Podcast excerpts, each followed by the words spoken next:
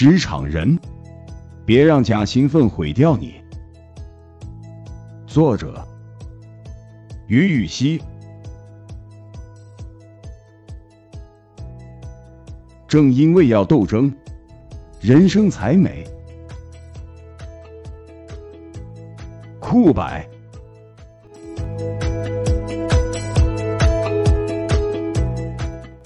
一，假勤奋的一种。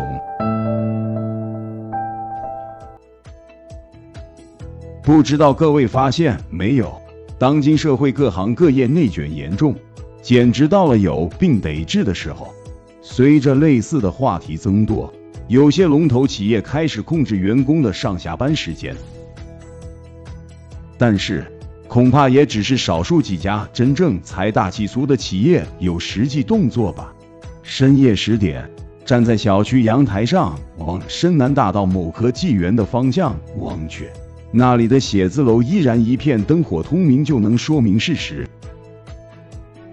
在深圳，最优秀的企业员工都在发愤图强。年纪轻轻的你，焉有不拼搏进取之力？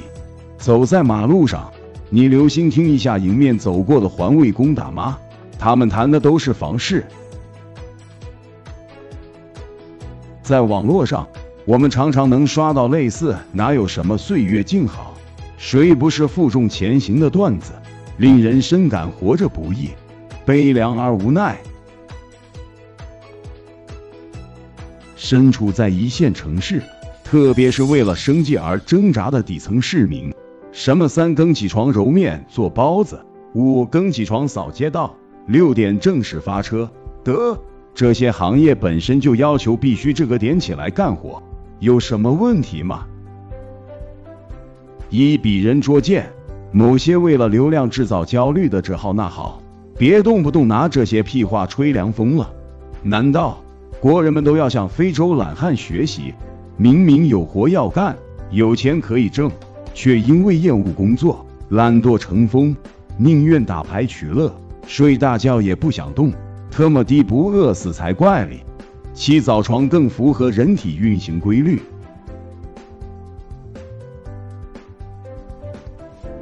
早上，天地一片安宁，头脑清醒，看书、学习、写作。锻炼都是非常好的时间点，死赖在床上才容易让人精神不振，养成早睡的习惯才是正确的操作。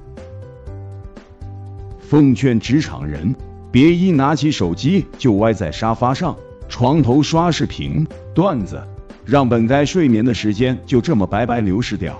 白天工作时候的样子都没看你这么精神抖擞，到了第二天早上。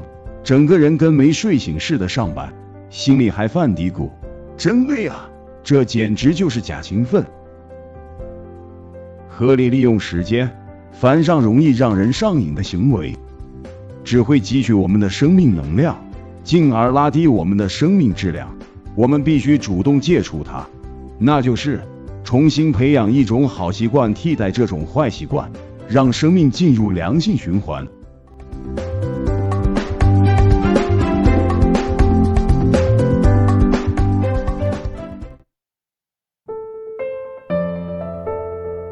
二放平心态会走得更远。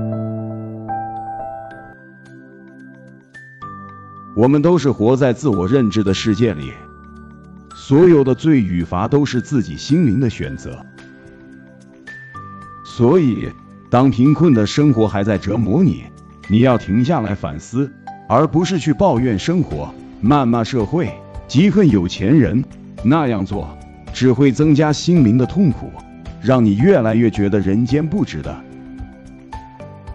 佛说，一念天堂，一念地狱。居住的房屋不必过于华美，吃到肚里的食物也不一定顿顿山珍海味。保持灵魂舒服自在，身体安康，拥有干净的生活圈子，不敬小人，不干坏事，家人和睦，量入为出，略有盈余。这样暗爽的生活，愿你正在拥有。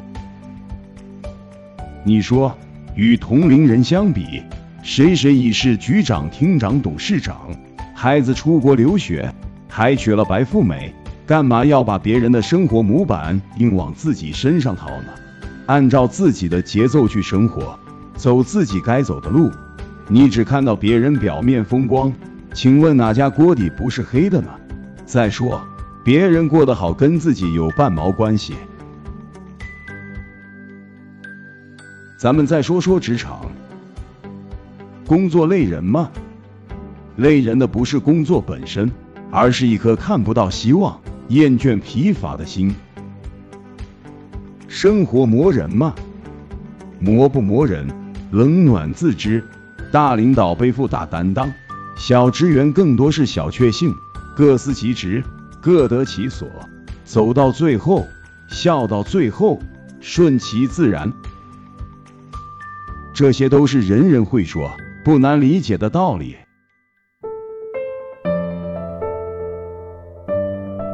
结语：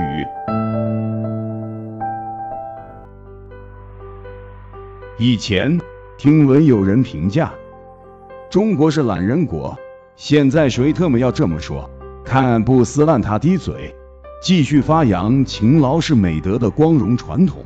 年轻人不肯老，勤奋工作，把握青春，做正确的事，累积职场经验，戒骄戒躁，练好素质和本领，为以后有更大发展打基础。中年人睿智有担当，历经千锤百炼，能扛大任，能做大贡献。轮到老年时，你才有资格笑看斜阳。我拼过，努力过，在我的人生旅途中，做到了不负光阴。